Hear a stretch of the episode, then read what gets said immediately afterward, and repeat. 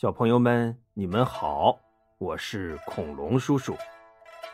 上一集我们讲到，诸葛亮啊，告诉刘备，他夜观天象，发现西北方天空有颗星星掉下来了，这预示着有一位皇族子弟要离世了，就是死了。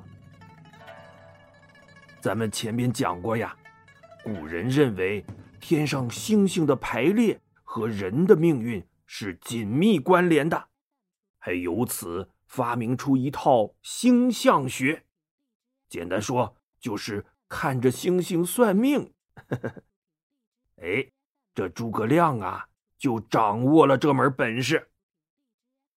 他的话音刚落，外边就跑进来一个人报告说：“公子刘琦病逝。”哎呦！诸葛军师算的也太准了吧！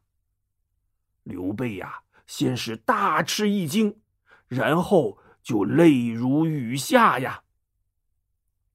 他跟刘琦一直是叔侄相称，两个人的感情也特别好。大侄子突然就这么走了，他一时还真是接受不了。诸葛亮啊，在一旁安慰他说。主公啊，常言说生死有命，还请您节哀，保重身体呀。现在的当务之急是赶紧派人去接管襄阳城的防务，同时料理公子的丧事啊。刘备抹着眼泪问：“那军师觉得谁去合适啊？”我看云长去。最合适了。刘备点点头，立刻就把关羽派去襄阳了。他想了想，又说：“军师啊，公子刘琦这一死，东吴肯定又会来向我们讨要荆州的，我们该怎么应对呀？”诸葛亮说：“主公放心，如果他们真派人来。”我自有办法。哎，过了半个月呀，鲁肃还真来了。刘备和诸葛亮依旧热情的把他迎进府衙。鲁肃献上见面礼，说：“刘皇叔，我家主公听说您的侄子公子刘琦去世了，特地让我准备了薄礼前来祭奠。”周都督也再三让我向刘皇叔和诸葛先生带个好。刘备和诸葛亮收下礼物，感谢了一番，就在府里设宴款待鲁肃。鲁肃也不会拐弯抹角啊，几杯酒下肚，他就说：“呃，刘皇叔啊，现在公子刘琦已经不在了。”这荆州是不是该还给我们东吴了呀？您什么时候方便交接呀？刘备尴尬的笑笑说：“呃，咱们先喝酒，先喝酒，这事儿啊，好商量，好商量。”喝了几杯，鲁肃忍不住又说：“刘皇叔，您看这荆州……”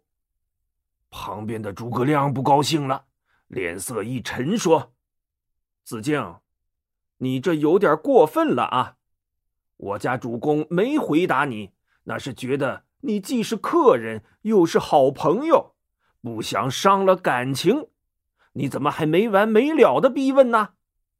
再说了，这天下本来就是大汉的天下，即使现在群雄割据，但……”早晚也要回归正统。我家主公是中山靖王之后正宗的汉室皇族子孙，又是当今皇上亲自认可的大汉皇叔。这天底下哪片地盘不是老刘家的呀？更何况刘表还是刘皇叔的大哥，弟弟继承哥哥的家业，这不是名正言顺的事儿吗？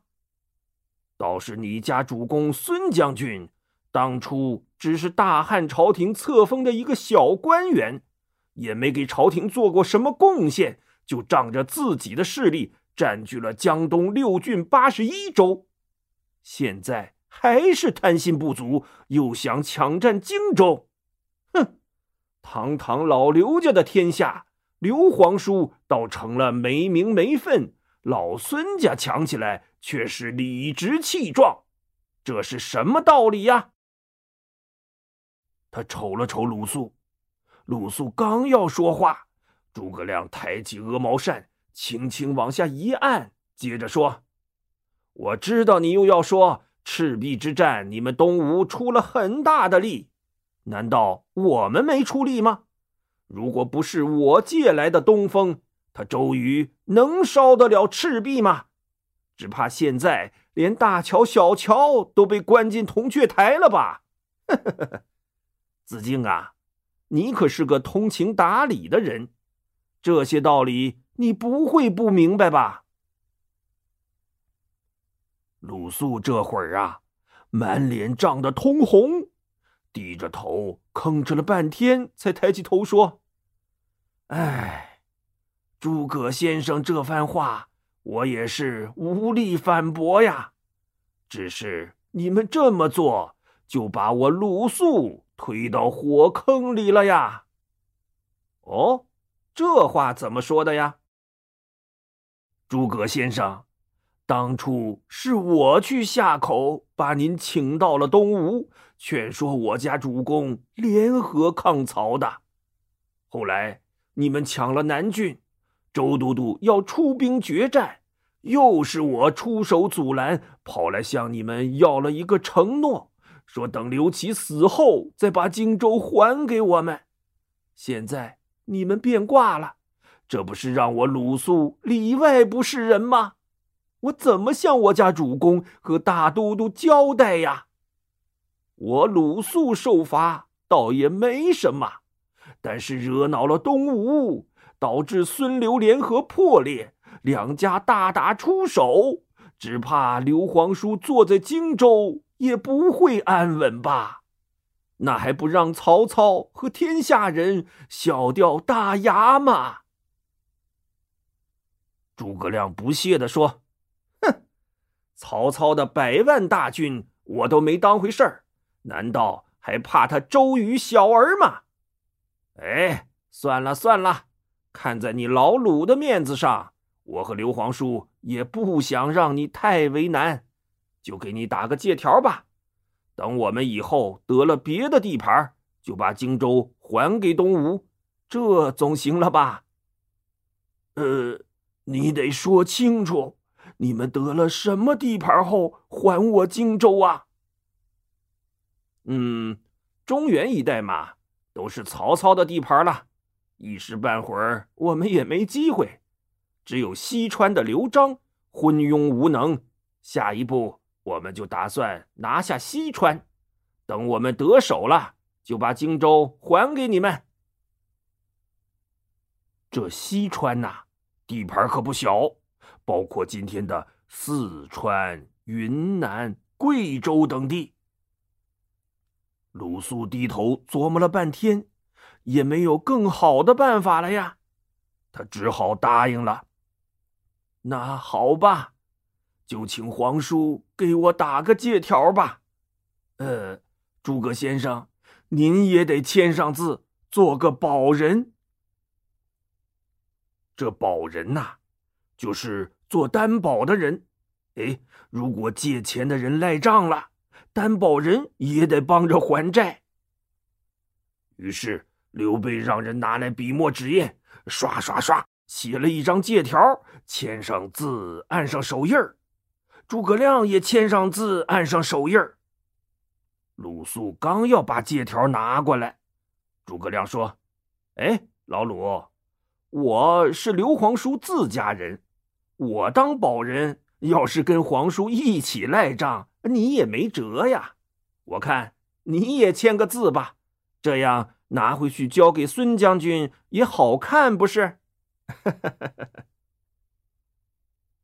鲁肃犹豫了一下，他看看刘备说：“我知道刘皇叔是个仁义的人，肯定不会辜负我的。”说完呐，他也提笔在借条上签了个字，按上手印儿。哎，这就算鲁肃和诸葛亮联合作保了。鲁肃收起借条，就起身告辞了。刘备和诸葛亮亲自把他送到船边。诸葛亮嘱咐说：“老鲁啊，你回去见到孙将军，要好言相劝，让他不要动歪心思。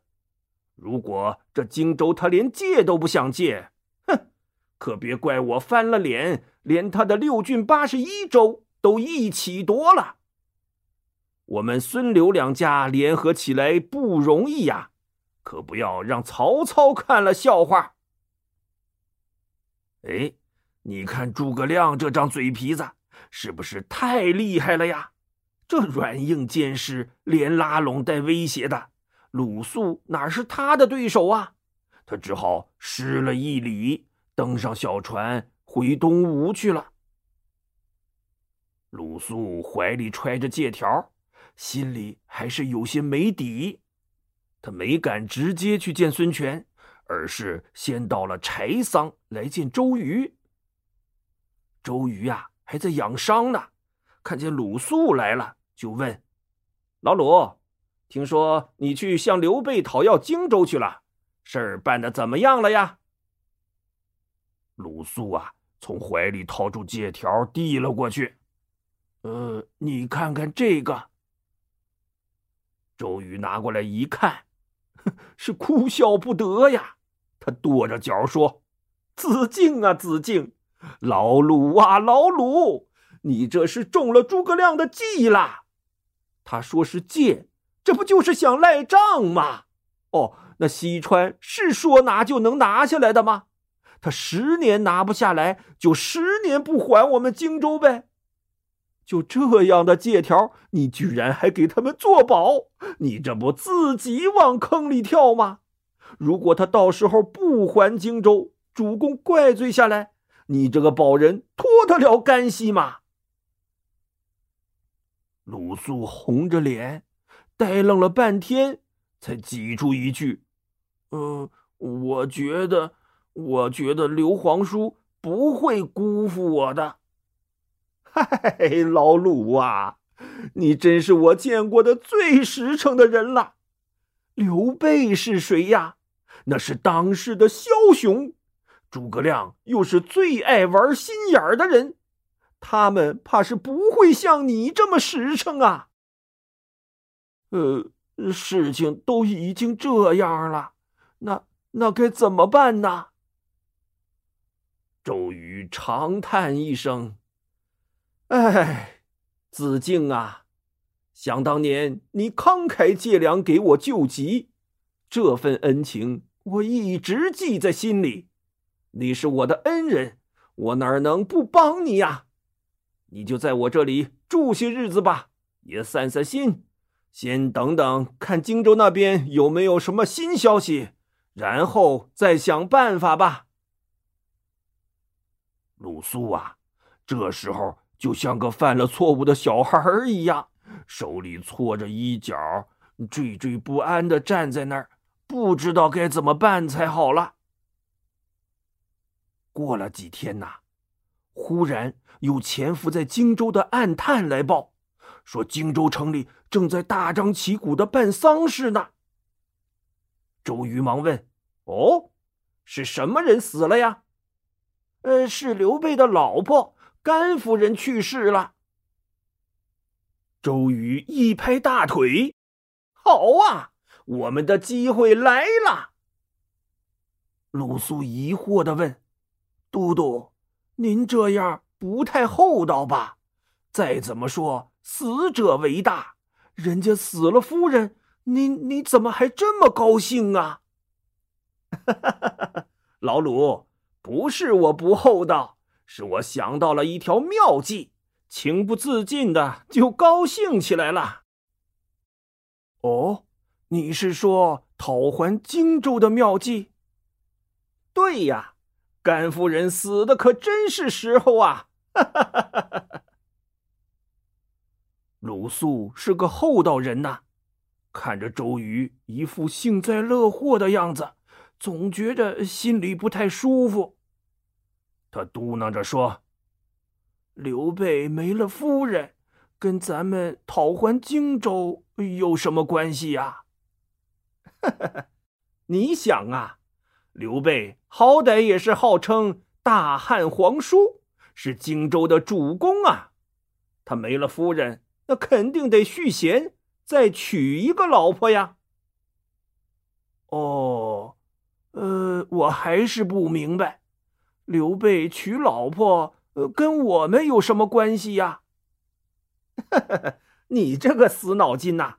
你知道咱们主公有个妹妹吧？知道啊，小姐孙尚香。哦哦哦，你是说？要把这位孙小姐嫁给刘备。对喽，咱这位孙小姐呀，那可是个女汉子，平时最喜欢舞刀弄枪的。就她身边的那几百个丫鬟，平时也都是腰挎佩刀，走起路来虎虎生风的。别人家的小姐，闺房里摆的都是化妆品。咱家这位孙小姐呀，屋里摆的都是刀枪剑戟、斧钺钩叉十八般兵器。哈哈，我这就写封信给主公，让他派人去向刘备提亲去。但是得倒插门，让刘备呀来东吴成亲。只要他敢来，嘿嘿嘿，想娶老婆，大牢里先蹲些日子吧，然后。我们就可以派人去荆州，让他们用荆州的地盘来换回刘备。那我们要是真拿回了荆州，还让不让刘备娶孙小姐呀？哎，你傻呀！荆州都到手了，还留着刘备干什么呀？啊，呃，这是不是有点不厚道啊？老鲁，咱商量的可是国家大事，你可不能犯糊涂。之前你给刘备打的借条已经铸成大错了，这回你要是再糊涂，我可真帮不了你了。鲁肃咬了咬牙说：“呃，好吧，这回我都听你的。”于是啊。周瑜提笔刷刷刷写了一封信，又安排了一条快船，让鲁肃拿着信去南徐见孙权去了。